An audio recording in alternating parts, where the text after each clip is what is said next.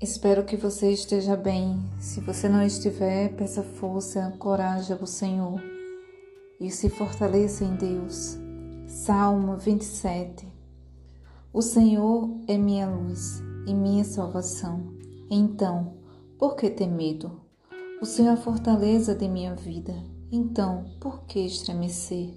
Quando os maus vierem para me destruir, quando os meus inimigos e adversários me atacarem, eles tropeçarão e cairão.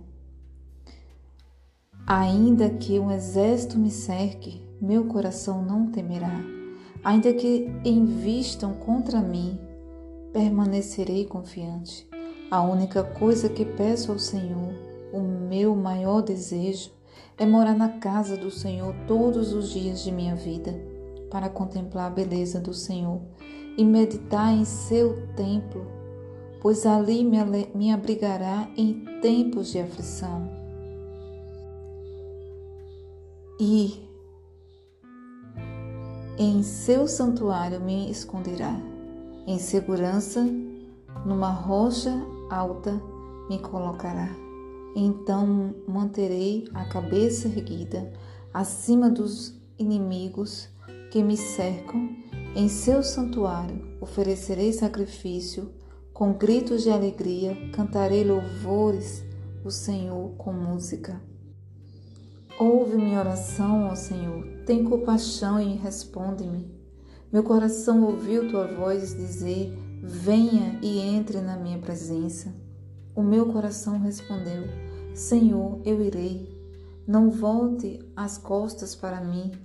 Em tua ira, não rejeites teu servo. Sempre foste meu auxílio não me deixe agora. Não me abandones, ó Deus da minha salvação.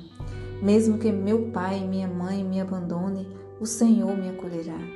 Ensina-me a viver, Senhor. Guia-me pelo caminho certo, pois meus inimigos estão à minha espera. Não permitas que eu caia nas mãos deles, pois me acusam de coisas que nunca fiz e ameaçam respirando violência.